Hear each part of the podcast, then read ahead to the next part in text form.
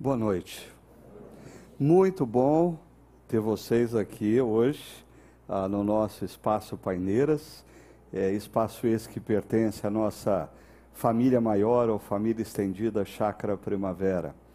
E é bom também saber que nós sempre temos amigos e amigas ah, que estão em lugares distantes, de outros pontos do Brasil e até do mundo, ah, nos acompanhando e alguns deles há tantos anos, né?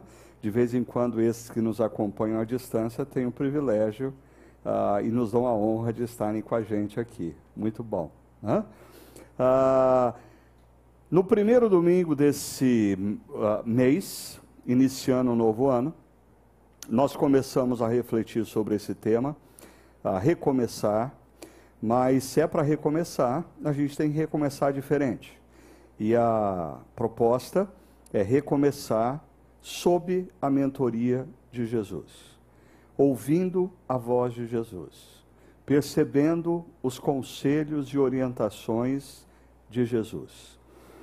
E algo que, assim, quase que todo ano eu procuro fazer uma crítica um tanto quanto pesada, e eu insisto nessa crítica, é, é com relação a esse modelo ah, que, que presente na nossa cultura contemporânea, mas que muitas vezes pessoas que se afirmam cristãs ah, não se dão conta de que por detrás desse modelo existe uma confiança ah, no ser humano que as escrituras sagradas não têm. Ah, normalmente as pessoas, quando elas vão começar o novo ano, elas estabelecem metas do ano novo e aí elas começam com uma motivação altíssima, né? Então, eu vou esse ano eu vou emagrecer 10 quilos. Esse ano eu vou voltar a estudar inglês. Esse ano eu vou andar todo dia. Até que surgem os primeiros contratempos. E quando os contratempos surgem, porque a vida não é linear, a, a gente não tem essa previsibilidade. Adversidades acontecem, momentos a, a, adversos emergem na caminhada. E aí começa energia de desmotivação. A gente perde o ritmo a gente perde o compasso, comeu demais no final de semana, uh, ficou com preguiça de fazer a caminhada e, e, e, gradativamente a gente vai se esquecendo, vai deixando as metas uh, para trás e o que a gente tem no final do ano é frustração. E o problema é que na medida em que o, os anos se passam, é, cinco anos, frustração, dez anos, frustração, vinte anos, frustração, algumas pessoas elas abandonam até mesmo a prática de estabelecer objetivos e metas e elas começam a viver uh, uma realidade oposta a essa daqui que eu costumo chamar de a filosofia Zeca Pagodinho. Deixa a vida me levar, vida leva eu. No entanto, quando nós olhamos para as escrituras e examinamos a vida a partir da espiritualidade cristã, é, o que a espiritualidade cristã nos propõe não é nem isso, uma confiança absoluta na minha determinação como ser humano, mas também não nos incentiva a vivermos sem metas e objetivos claros. A, a minha sugestão para vocês tem sido o ciclo do discernimento, que começa pela percepção. Percepção do mover de Deus, percepção do tempo de Deus na minha vida, o que Deus está fazendo na minha vida. O que, ah, qual é a onda de Deus que surge no horizonte? Ah, o engajamento, eu me mover na direção desse mover de Deus. Né? Como um bom surfista, ah, você precisa se colocar na posição correta, onde é possível você pegar aquela onda. E as práticas espirituais. As práticas espirituais nos mantém com a força necessária para a perseverança. A força da perseverança não vem de nós mesmos, a força da perseverança vem das disciplinas espirituais. É da leitura diária da palavra, da meditação, da oração, é de momentos como esse, semanal, em que nós nos encontramos para adorar a Deus, ouvir a palavra de Deus. Isso renova as nossas forças. Quando você abandona as disciplinas espirituais, sejam aquelas que você deve praticar diariamente uh, entre você e Deus, como práticas como essa, comunitárias, gradativamente você começa a desfalecer. Mas quando você tem as práticas espirituais, você tem força para perseverar e aí você fecha o ciclo com a gratidão. Gratidão, não porque tudo que eu planejei aconteceu, não. Gratidão, porque eu olho para trás e eu percebo que em todo o tempo Deus se fez presente. Ele nunca me deixou. Ah, porque se você exercitou a percepção, você é capaz de olhar para trás na sua vida e perceber: Deus estava lá o tempo todo. Gratidão porque momentos de adversidade emergiram, mas Deus não deixou você sozinho. Gratidão porque alguns planos que você tinha, Deus frustrou. E hoje você olha para trás e diz: que bom, que bom que ele frustrou. as coisas não iam dar muito certo se eu fosse naquele caminho. Gratidão, gratidão é a marca uh, ou o resultado desse ciclo. E hoje, eu queria me aprofundar um pouquinho uh, no tema percepção, mas numa dimensão diferente daquela que a gente tem conversado nas últimas semanas. Nas últimas semanas, eu tenho falado da percepção externa a percepção do que Deus está fazendo na história, a percepção do que Deus está fazendo na minha família, na minha profissão. Hoje eu queria conversar com vocês sobre a percepção de quem eu sou. De quem eu sou. Ah, e isso tem a ver com identidade. Nós vivemos um momento histórico atípico. Nunca o termo identidade esteve tão em voga como nos dias atuais. Mas também, eu diria, nunca, talvez na história da humanidade, nós tivemos tantas deturpações em relação ao conceito identidade. Ah, deixa eu citar algumas destas distorções ou deformações. Ah, Muitas pessoas defendem o fato, já numa, nesse momento histórico da nossa cultura ocidental, que é o indivíduo que determina a sua própria identidade. Eu determino quem eu sou. Eu determino se eu sou homem ou mulher. Eu determino, inclusive, se eu sou ser humano. Se eu, se eu determinar que eu sou cachorro, aí eu vou ser cachorro. Alguns de vocês já viram, ah, circulou na internet um sujeito que disse eu sou cachorro. E ele passou a viver como um cachorro. Ele determina a identidade dele.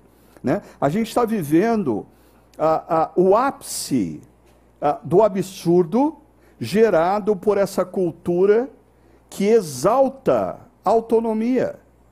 Eu não presto contas a ninguém, eu sou mais eu e eu defino quem eu sou. Talvez isso tenha relação direta com alguns hábitos adquiridos com o advento da internet e das redes sociais. Porque na internet, nas redes sociais, quando você define o seu perfil, você define quem você é. E você começa a acreditar que você é a pessoa que você decidiu ser nas redes sociais. E você não é necessariamente aquela pessoa e você sabe disso. Agora, uma outra deformidade do conceito identidade ah, é decorrente muitas vezes da nossa infância né, de palavras malditas que nós ouvimos na infância. Ah, outros influenciam a identidade que nós criamos, o, conce a, o, conceito ou a consciência que nós temos de nós mesmos. Né? Então, é aquela menina que a tia disse: Ah, essa menina está ficando gorda. Pum. A partir daí, existe um processo e, e é uma grande bifurcação. Ou essa menina cresce na adolescência, na juventude, na vida adulta e pela ansiedade se torna obesa, ou essa menina cresce e se torna enferma, porque não importa quão magra ela seja, quando ela olha no espelho, ela escuta a voz da tia dizendo: Essa menina está ficando gorda. Ou não. Ou o menino estudando ah, na sala ah, ah, de jantar da família, uma família simples, e o pai, um homem violento, alcoolista, chega, olha o menino e diz: O que, que você está fazendo? E ele diz: Eu estou fazendo lição de casa, eu estou estudando. E o pai dá um tapa na cabeça do menino e diz: Seu burro, você nunca vai aprender nada. E esse sujeito ou desenvolve um bloqueio para o aprendizado, porque eu sou um burro, eu nunca vou aprender nada. Ou ele se torna um obstinado pelo conhecimento um obcecado por leitura. Ele lê compulsivamente, ele faz cursos compulsivos, ele, ele tem vários títulos acadêmicos, ele escreve muitos livros. Por quê? Alguém disse algo que influenciou grandemente a consciência dele para quem ele é. Ou ah, do menino que chega mais ou menos na idade de iniciar o trabalho e vai trabalhar e não aguenta o dia de trabalho, tem um mal súbito, quando ele acorda, ele escuta o pai dele dizendo: leva esse menino para casa porque esse não vai dar para o trabalho. Esse não vai servir para trabalhar. Ah, e esse menino se torna um jovem, um homem, bem-sucedido, workaholic, ah, coloca a família em risco, o casamento em risco, porque o ponto central da vida dele é o trabalho. Ele ganha muito dinheiro, ele está bem de vida, mas ele é o primeiro a chegar na empresa e o último a sair. O pai morre, mas ele continua tentando provar para o pai que ele dá para o trabalho. Ah, percebe como muitas vezes outros acabam, de certa maneira, influenciando a consciência que nós temos de nós mesmos, e não necessariamente essa consciência é a verdadeira. E nós desenvolvemos uma suposta identidade baseado nessas palavras malditas e não de fato quem nós somos, principalmente em Jesus.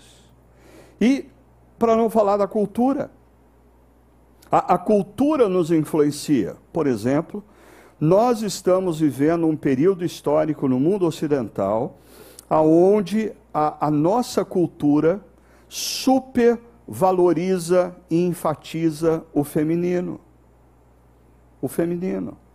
E, e, assim, ah, com isso eu não estou defendendo o machismo com todos os seus problemas e, e todas as suas enfermidades, mas uh, eu estou convidando vocês, por exemplo, a perceber qual foi o último lançamento do, dos estúdios Disney, aonde o personagem principal e herói era masculino. Você consegue se lembrar? Qual desenho animado que seu filho ou neto assiste, aonde a figura masculina é sadia? Sempre, ah, mas isso não é de hoje. Eu sou do tempo ah, do Fred e do Barney. E quem resolvia os problemas era a Vilma e a Beth. A Vilma e a Beth eram centradas. O Fred e o Barney, eles só faziam atrapalhadas. Ah, e, e assim, aquilo estava começando, um, uma sabotagem para com essa figura masculina. E essa é a nossa cultura. E aí a gente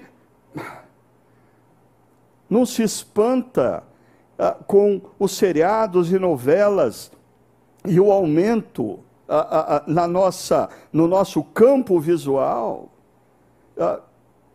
de homens cheios de impulsos para serem mulheres. Porque o mundo é feminino. Agora, quando nós pensamos em todas essas disfunções, eu queria convidar vocês hoje a, a perceber o que o Evangelho nos convida a viver. Ok? Se, eu não sei se você costuma vir à igreja, se você a, a, a, caminha com uma comunidade cristã, eu queria que você me desse assim o, o, direito de primeiro falar e depois você avalia se vale a pena você refletir e praticar o que eu vou sugerir para você. Mas uh, Jesus vai ter uma conversa, como nós vimos há pouco, uh, com um religioso muito importante chamado Nicodemos. E essa conversa ela, ela tem um epicentro. E esse epicentro tem a ver com identidade. Identidade. Então, deixa eu mostrar para vocês isso. João capítulo 3, verso 1. Havia um fariseu chamado Nicodemos, uma autoridade entre os judeus. E, e, você que está aqui, que não costuma frequentar a igreja ou não lê a Bíblia, você não tem obrigação nenhuma de saber o que é um fariseu. Por isso, eu vou descrever para você quem eram os fariseus. Os fariseus, no tempo de Jesus, eles eram um grupo dentro do judaísmo, e três eram as características fortes dos fariseus. A primeira delas é o orgulho da etnia. O orgulho de ter nascido numa família descendente de Abraão. Se você está lendo João, como eu sugeri, você vai ver inúmeras vezes Jesus debatendo com os fariseus, e o argumento forte dos fariseus é sempre: nós somos filhos de Abraão, orgulho da etnia. Ainda, eles eram ah, rigorosos religiosamente eles eram atentos aos cerimoniais. E essa é uma outra coisa que acontece no Evangelho de João. Vira e mexe, Jesus tem embates com os fariseus, porque os fariseus estão olhando Jesus e os discípulos, dizendo: olha, eles não lavaram a mão, olha, eles não participaram de tal ritual, olha, eles estão comendo em tal dia, não pode comer, ó, você fez uma cura no sábado, não pode fazer cura no sábado, você não sabe? Eles são altamente rigorosos com as cerimônias e padrões religiosos. E ainda são também zelosos no aspecto moral. Mas assim, ah, se tornam legalistas em detalhes. E eles têm orgulho de serem o que eles são. Eles têm orgulho de serem zelosos da moral, serem a, rigorosos da religiosidade e a etnia. Agora, Nicodemos tem um adicional. O, o verso primeiro aqui de João 3 diz que ele era uma autoridade entre os judeus. Ou seja, ele não era um fariseu qualquer. Ele era um fariseu cinco estrelas. Ele era um fariseu conhecido no pedaço. Possivelmente Nicodemos tinha assim um canal no YouTube que ele tinha lá um programa semanal, a farisaísmo ontem e hoje. Sim, Combinei com você. Ok. Aí, ó. Ah, farisaísmo ontem e hoje. Né? Ah, milhões de seguidores. Ele tinha um podcast famoso ah, ah, ah sobre o farisaísmo e a família. Ah, quando Nicodemos andava pelas ruas, ele era reconhecido. E algumas pessoas paravam Nicodemos para fazer uma selfie com ele. Assim, esse era o Nicodemos. Agora perceba como ah, existe um elemento perigoso na vida. Todos nós corremos o risco de confundirmos o que nós fazemos com quem nós somos. Todos nós, ok? Então, você é, é, é, você é um profissional numa determinada área e você se dedica tanto, se dedica tanto, se dedica tanto. Em algum momento na vida, o que você faz se confunde com o que você é e, e, e, e às vezes você nem sabe mais quem você é. Quando alguém pergunta, ah, você poderia se apresentar? Você fala do que você faz, porque você não sabe mais quem você é. Agora, ah, quando você profissionalmente alcança um nível de privilégio, ou perdão, um, algum nível de reputação, de sucesso, isso se intensifica. E Nicodemos é um religioso de sucesso. E bem possivelmente, por detrás dessa conversa entre Jesus e Nicodemos que nós vamos ver, ah, existe um problema relacionado à identidade. Nicodemos construiu a identidade dele confiando piamente que era o seu zelo religioso, era o seu prestígio religioso, era o seu rigor moral que daria sentido à sua vida e mais atrairia o próprio amor de Deus e o amor das pessoas. Perceba do que eu estou falando. Porque muitas vezes nós fazemos coisas e por detrás do que nós fazemos existem motivações. A motivação de ser respeitado, a motivação de ser amado, a motivação de ser admirado. Tá? Seja quando a gente faz, seja quando a gente compra, seja quando a gente fala. Ah, e, e, e, essa conversa entre Jesus e Nicodemos traz à tona essa questão. Ah, em, no que você coloca a sua confiança, ah, sobre que base você está construindo a sua identidade. Ok? Sobre que base você está construindo a identidade. Tem pessoas que não se deram conta, mas construíram a sua identidade é, sobre a plataforma da beleza física. Ah, talvez na adolescência eram meninas encantadoras e, e começaram a colocar toda a sua confiança na beleza física. Ah, o problema é que a vida avança, o envelhecimento vai chegando e vem a crise de identidade. Por quê? Quem eu sou? Eu sou a beleza física? Não. Mas eu construí a minha identidade confiando que a beleza física iria me dar o respeito, o amor e a admiração que eu tanto preciso das pessoas. Ah, tem pessoas que constroem a identidade na profissão, tem pessoas que constroem identidade nos bens materiais. Ah, essa semana, ah, uma das coisas que você perdeu, você que não teve aqui no fórum dessa semana, foi ouvir o Ricardo Barbosa. Ah, também tivemos a presença do César Bertini, Rodrigo Gibim. Então, assim, se você não pôde estar aqui, ah, eu diria, primeiro, ah, vai e não peques mais. Nunca mais perca a oportunidade, porque foi muito bom. Ah, segundo, tente recuperar o que você perdeu acessando lá o Chácara TV. Mas o Ricardo Barbosa, que é um amigo de 40 anos, a gente se conhece há 40 anos e mais do que amigo, Ricardo é um mentor uh, muito querido, alguém que eu sempre recorro em momentos assim uh, importantes da minha vida. E o Ricardo teve muito contato com o Dr. James Houston. Eu também tive a oportunidade de conhecê-lo. Hoje o Dr. James Houston já tem uh, mais de 100 anos de idade, continua lúcido, uh, escrevendo uh, e coisas parecidas, né? Mas o Dr. James Houston, assim, com esse jeitinho de quem não faz mal a ninguém, né? Quem, assim, olha para esse velhinho simpático, ele, ele é inofensivo. Uh, uh, o, o, o Dr. James Houston sempre teve uma, uma capacidade de fazer perguntas, assim, cirúrgicas às pessoas.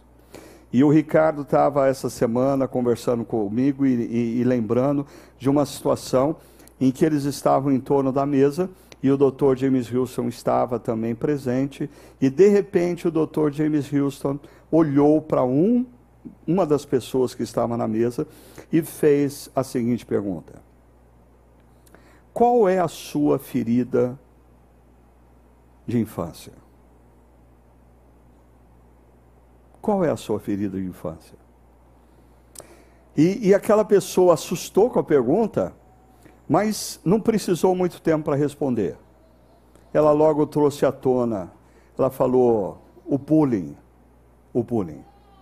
Eu, eu fui muito envergonhado ao longo da minha infância eu não tinha habilidade atlética, eu não sabia jogar futebol, eu nunca era escolhido quando eles faziam as divisões dos times. Ah, às vezes o pessoal ia jogar bola, quando eu chegava, eles faziam de conta que não ia ter jogo para eu ir embora, e daí eu voltava e eles estavam jogando futebol. Eu era alvo de gozações, eu, eu sofri muito bullying. E aí o doutor James Houston, ouvindo isso, ele fez uma segunda pergunta. Qual foi o comportamento compensatório que você criou para lidar com essa ferida? Qual foi o escudo que você construiu para se defender? Qual foi a estratégia que você criou para se redimir? E, e aí, aquele, aquela pessoa pensou um pouquinho mais e respondeu: a medicina. Eu decidi ser médico. Ah, eu decidi que se eu fosse médico, as pessoas não zombariam mais de mim. Se eu fosse médico, as pessoas me respeitariam.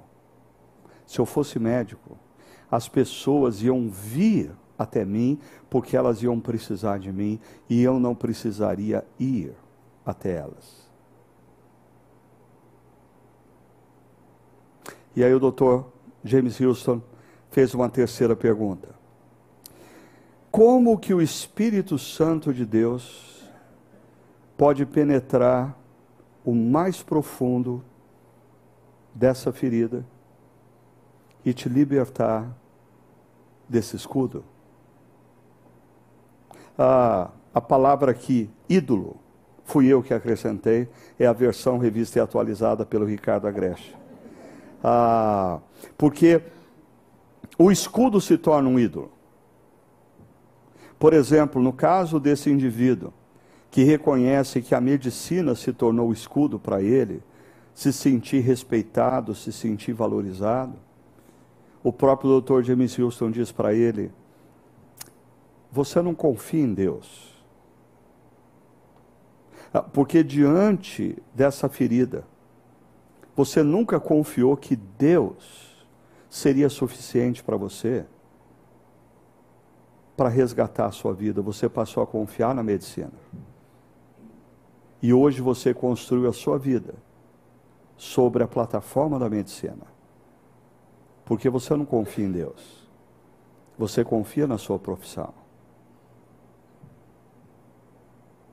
Acho que você já percebeu onde eu quero chegar, né? Porque ah, esquece que o sujeito ah, pensa qual é a, a ferida da sua infância. Qual é o comportamento que você criou para lidar com essa ferida? Esse comportamento, ele produziu ídolos na sua vida. E hoje, você vem na igreja, você diz adorar a Deus, você diz estar interessado no que Deus tem a dizer, mas a sua confiança, a sua confiança é nesse escudo. Vamos voltar para Nicodemos. A gente não está falando de vocês, a gente está falando de Nicodemos hoje. Ah, ah, ah, o verso 2 diz que Nicodemos vem à noite falar com Jesus. E isso é muito sugestivo, né? Porque assim, a gente está aqui numa época uh, que as pessoas não costumam ter encontros à noite, você não tem energia elétrica, né? uh, as pessoas dormem mais cedo, uh, e Nicodemos vem à noite. Algumas pessoas ou comentaristas querem sugerir que Nicodemos veio à noite para que Jesus tivesse todo o foco nele e não tivesse que distribuir atenção com outras pessoas. Mas eu, eu ainda acho que a interpretação mais precisa é Nicodemos veio à noite porque ele não queria ser visto. Ele tinha uma reputação a zelar. O que os seguidores dele na internet diriam? Se alguém publicasse uma foto dele na cafeteria com Jesus. Isso poderia danificar a imagem dele. É, é interessante como existem pessoas como Nicodemos. Elas são simpáticas a Jesus. Elas gostam de Jesus. Assim, no secreto, quando conversa com o pastor, até fala assim: não, eu sou seguidor de Jesus. Mas no dia a dia, não desce do muro e não assume uma caminhada com Jesus. Existe um perigo nisso, porque a, a gente não sabe se Nicodemos se, se tornou um discípulo de Jesus. Ah, você tem três menções de Nicodemos no Evangelho de João. Essa é a primeira. A segunda, os fariseus estão batendo boca e estão criticando Jesus. E Nicodemos assim ah, ousa, fala assim: Mas por que, que nós julgamos as pessoas sem antes ouvi-las? Aí os fariseus levantam a voz, Nicodemos volta para a escuridão. Ah, e lá no final do Evangelho de João, depois da crucificação e morte de Jesus, José de Arimateia vai pedir para as autoridades o corpo de Cristo. José de Arimateia quer sepultar Jesus depois da crucificação. E quem vai ajudar José de Arimateia? Nicodemos. Mas assim, fica aquela sensação. Mas qual era dele? Ele era ou não era discípulo? Ele assumiu ou não assumiu uma caminhada com Jesus? A gente só vai saber na eternidade. Mas então, Nicodemos se aproxima e diz: Mestre, e esse é um bom sinal. Assim, apesar de famoso, apesar de ser uma autoridade entre os judeus, ele chama Jesus de Rabi, e olha o que ele diz: Sabemos que ensinas da parte de Deus, pois ninguém pode realizar os sinais miraculosos que estás fazendo se Deus não estiver com ele. Então, ele vem e, e, demonstra, a gente tem falado da percepção para com o que Deus está fazendo, e demonstra percepção do que Deus está fazendo. Ele vem e conversa com Jesus dizendo: algo está acontecendo aqui. O que você faz só pode fazer alguém que vem de Deus. Mas ele está fazendo essa afirmação sozinho na calada da noite.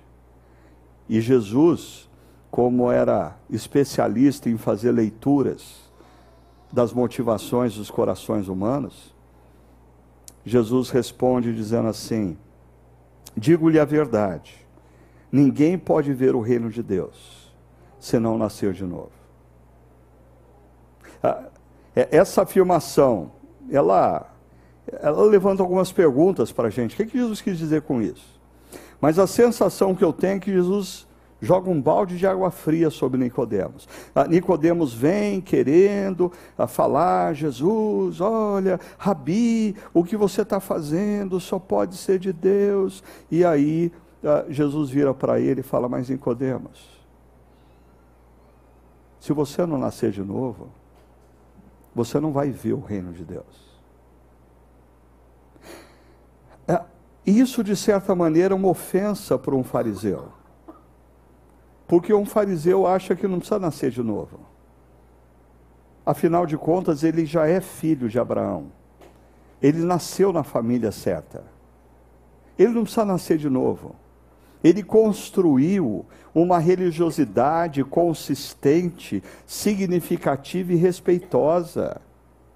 Ah, me parece que ao procurar Jesus, Nicodemos está assim sutilmente pensando em algo, um upgrade. Sim, ah, Jesus, eu, eu, eu já sou filho de Abraão, eu sou um religioso, eu sou um religioso famoso, eu sou um fariseu youtuber. Ah, eu queria fazer um upgrade. E Jesus diz: Não, não dá para fazer upgrade na sua vida. Você precisa se arrepender de quem você é. Como assim me arrepender do que eu sou? Eu sou um religioso, eu sou uma pessoa boa. Me acompanha. Às vezes nós precisamos perceber que o convite ao arrependimento não é o arrependimento pelas más obras. As más obras nós devemos nos arrepender. O, o arrependimento mais difícil é a gente se arrepender das intenções do nosso coração quando nós tentamos ser bons.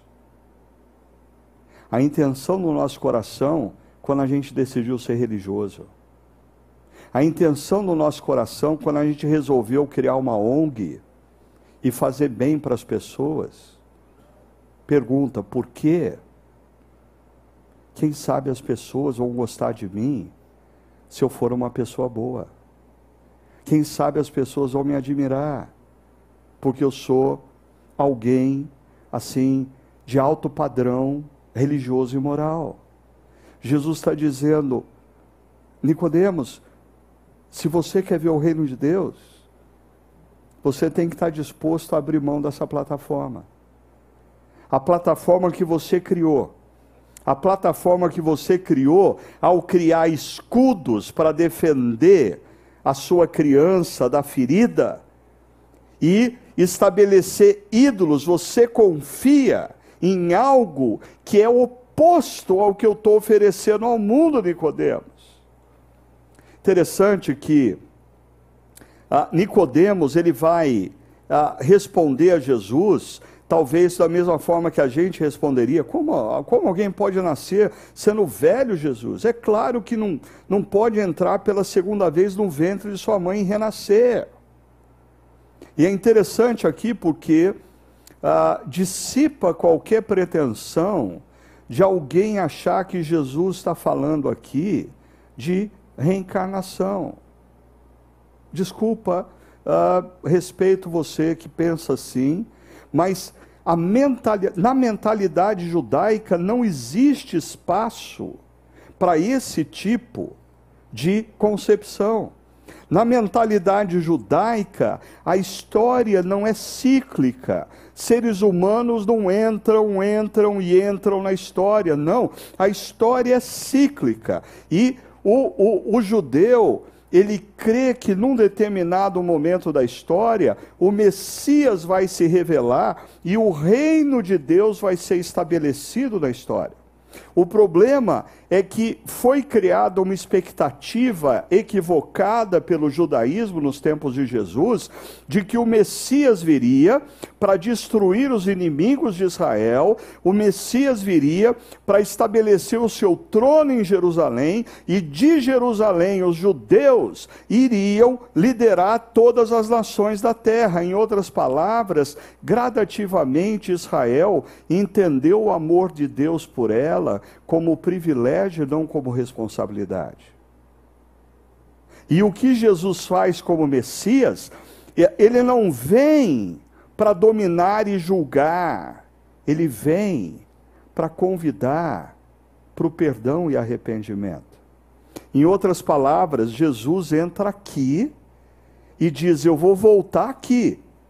Mas agora, aqui, o que Jesus faz no presente, ele antecipa o poder que existe aqui de fazer todas as coisas novas, ele antecipa para o presente. Jesus está trazendo o final para o meio da história. Quando Jesus cura, quando Jesus expulsa demônios, quando Jesus multiplica pães, quando Jesus transforma água em vinho, sabe o que ele está fazendo? Ele está trazendo o poder do reino de Deus do futuro para dentro da história. Mas o que é mais incrível e impressionante, que quando nós olhamos para Jesus, compreendemos quem Ele é e reconhecemos que Ele é quem disse ser, esse poder de fazer novas todas as coisas, começa a fazer todas as coisas novas dentro de nós. Mas para isso acontecer, nós precisamos nos arrepender dos nossos escudos e deixar o Espírito Santo trabalhar na nossa ferida interior. E nós devemos confiar plenamente que é o amor de Deus, é o amor de Deus que nos dá identidade e não os escudos que nós criamos.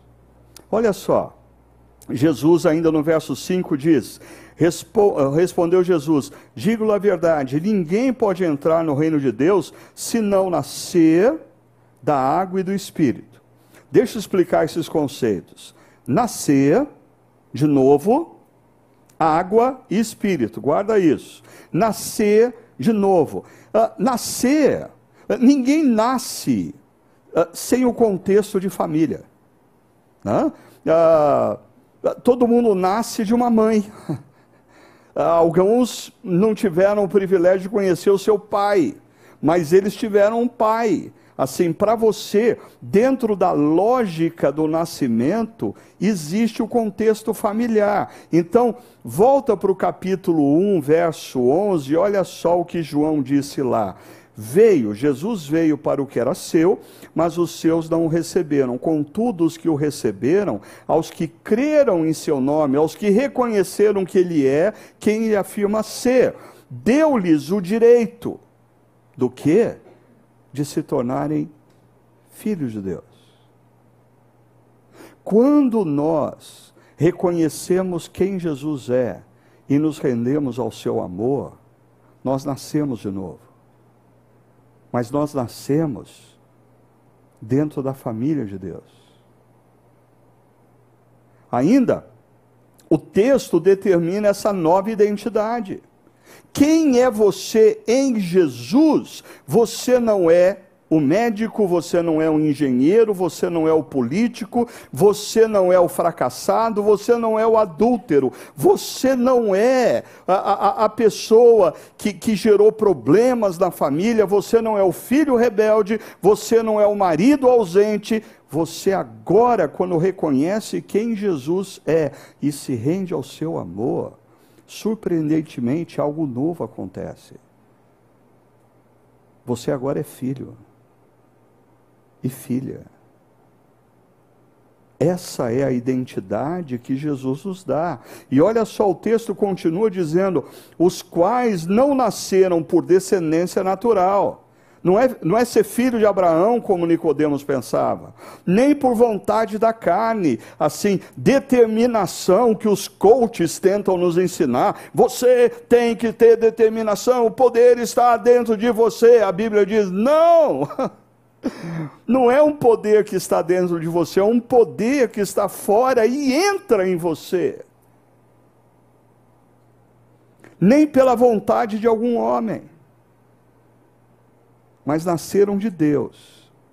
Eles nascem a partir do poder para fazer novas todas as coisas. E essa questão de água e espírito, rapidamente. Olha o que João Batista disse dois capítulos antes. Então João deu o seguinte testemunho: Eu vi o Espírito descer dos céus como pomba e permanecer sobre ele, sobre Jesus. Eu não o teria reconhecido se aquele que me enviou para batizar com água, quem batiza com água é João, não me tivesse dito: aquele sobre quem você vira o, o Espírito descer e permanecer, esse é o que batiza com o Espírito Santo. João batiza com água, Jesus batiza com o Espírito Santo. Isso significa que existe uma dimensão da nossa fé que é uma dimensão pública. Quando nós nos batizamos diante de uma comunidade, nós estamos afirmando externamente que nós olhamos para Jesus, que nós cremos que Jesus é quem ele disse ser e nós nos rendemos ao seu amor. Mas se você fizer isso de boca para fora, não aconteceu o outro lado da história o batismo com o Espírito Santo que só Jesus pode fazer na sua vida. Mas quando você genuinamente olha para Jesus, reconhece quem Ele é, se rende ao seu amor, Efésios capítulo 1 diz que o Espírito Santo é derramado sobre você como selo da sua salvação. Você é selado por Jesus. Selado. Selado, talvez com os dizeres: Filho amado, filha amada. Veja só, o vento sopra onde quer, você o escuta, mas não pode dizer de onde vem nem para onde vai. Só um detalhe: a palavra vento é a mesma palavra para espírito no texto original. Então nós estamos falando aqui do Espírito Santo. E assim acontece com todos os nascidos do Espírito. O que Jesus está falando para Nicodemos, Nicodemos, ah, ah, o, o Espírito Santo não tem uma agenda, o Espírito Santo não entra na história com uma lista dos filhos de Abraão e sai à caça dos filhos de Abraão. O Espírito Santo sopra para onde ele quer. É, é, ele olha para um indivíduo cético que não crê em nada e sopra sobre ele, e de repente aquele sujeito se rende ao amor de Deus. Ele olha para uma pessoa marcada pelos problemas, pelas falhas morais, e, e sopra sobre ela, e aquela pessoa se faz filha de Deus. O Espírito Santo tem a liberdade de agir e soprar e fazer filhos e filhas onde e em qualquer lugar, inclusive aqui hoje à noite. Teria muita coisa para dizer, mas eu vou para o verso mais famoso desse diálogo. Porque Nicodemos diz, Jesus diz assim: porque Deus tanto amou o mundo que deu seu Filho unigênito. Ah, deixa eu, deixa eu tentar colocar isso em outras palavras para você. Nicodemos é um indivíduo que colocou toda a sua confiança no projeto religioso. Jesus está dizendo para ele que ele precisa abrir mão disso. Nascer de novo. Nascer de novo confiando única e exclusivamente no amor de Deus. A dúvida é como eu posso crer que Deus me ama, Jesus está dizendo: Deus te amou tanto que Ele deu o seu próprio filho em sacrifício a você. Talvez alguns aqui não vão conseguir entender isso, outros vão. Você seria capaz de pegar um filho ou uma filha, seu filho ou sua filha, e sacrificar, entregar a morte para resolver o problema de outro? Você conhece esse amor? Esse foi o amor de Deus por Nicodemos. Esse foi o amor de Deus pelo Afonso. Esse foi o amor de Deus pela Nath. Esse foi o amor de Deus pelo Euline. Esse foi o amor de Deus pelo Ricardo. E o texto diz: para que todo aquele que nele crer não morra, mas tenha vida eterna. Para João, vida eterna é sinônimo de reino de Deus, para que entre no reino de Deus. Ah, para mim, João 3,16 só pode ser entendido à luz de João 1, 12. Relembrando para vocês, aos que o receberam, aos que creram em seu nome, ele deu o direito de se tornarem filhos e filhas. Ah, deixa eu dar uma última imagem para vocês. O batismo de Jesus. Jesus é batizado por João Batista, e quando Jesus está sendo batizado, ele ainda não fez milagre nenhum, ele não expulsou demônio nenhum, ele não fez pregação nenhuma, ele não fez multiplicação dos pães, ele não andou sobre as águas. Em outras palavras, Jesus não fez absolutamente nada. Nada. E quando ele é batizado, ele escuta uma voz dos céus que diz: Você é o meu filho amado, em quem eu tenho prazer. A nossa identidade não está no que a gente faz, não está no que a gente decidiu colocar nossa confiança, não está nos nossos bens materiais, não está nos nossos títulos acadêmicos a única coisa que pode nos fazer efetivamente livres das nossas feridas é ouvir essa voz que vem dos céus e diz: Você é o meu filho amado. Você é minha filha amada. incondicionalmente amado, imensuravelmente amado. Você é o meu filho e a minha filha, amados. Assim, eu quero convidar vocês, como a gente tem feito semana após semana. O desafio dessa semana é você viver o novo. Viver o novo a partir de uma nova plataforma. Você viveu o novo a partir da sua identidade em Cristo Jesus. Alimente-se da verdade, você é amado de Deus. Você é amado. Eu, eu, eu, Aí eu entendo que o apóstolo Paulo, lá em Filipenses, diz: Eu aprendi a viver em toda e qualquer situação, tanto sei ter a conta bancária no azul como a conta bancária no vermelho, porque a minha identidade não está na minha conta bancária, está no fato de que eu sou filho de Deus e Ele me ama. A minha identidade não está em profissionalmente eu ter sucesso ou não. A minha identidade não está na minha beleza ou aparência física. O meu único e suficiente valor é ser filho e filha, amados de Deus. Segundo, identifique suas feridas e liberte-se dos ídolos criados. Mas, mas eu queria adiantar uma coisa aqui para você. Ah, é, esse ponto 2 não é um desafio pontual, mas é um início de um processo.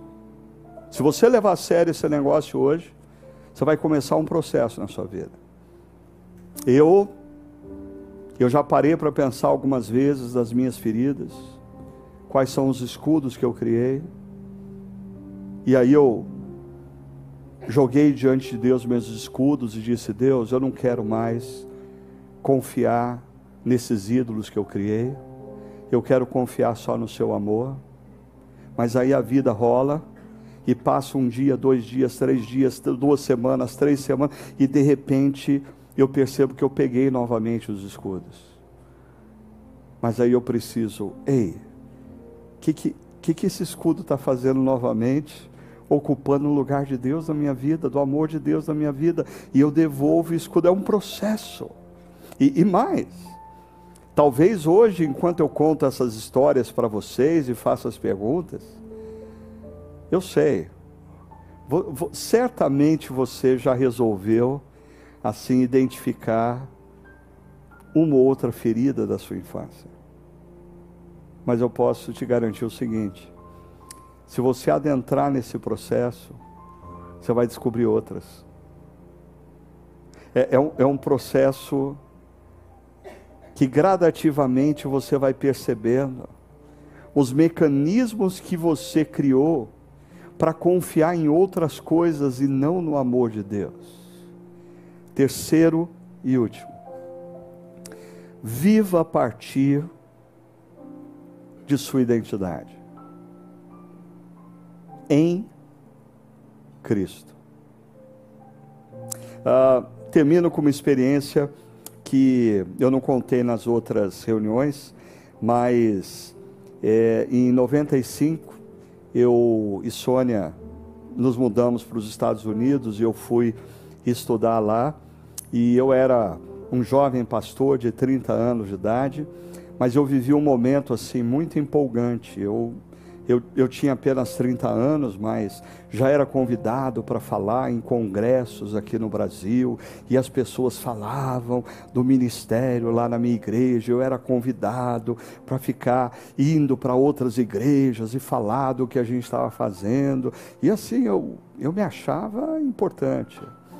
E aí eu fui convidado por um a professor na área de missões urbanas a fazer um mestrado. E eu cheguei lá naquela escola e entrei na sala achando assim, todo mundo vai querer saber quem eu sou, o que eu estava fazendo no Brasil. Passou uma semana, os caras não perguntavam nem meu nome. Duas semanas, Ninguém queria saber o que ele tinha feito no Brasil. Lá pela quarta semana eu percebi assim que a visão deles é que eu era um terceiro mundista, bolsista, que estava lá comendo umas migalhinhas que caía da mesa deles. E eu lembro que esse processo fez eu entrar numa crise. E um dia eu estava orando e chorando diante de Deus. Deus. E, e aí Deus me trouxe essa imagem do batismo de Jesus. E Deus falou comigo: que tal você ser só filho amado? Isso te basta? Que tal? Filho amado. Que tal você reconstruir sua identidade a partir de única e exclusivamente esse valor? Eu sou filho amado, em quem Deus tem todo o prazer. E eu confio no amor dele. Que Deus os abençoe.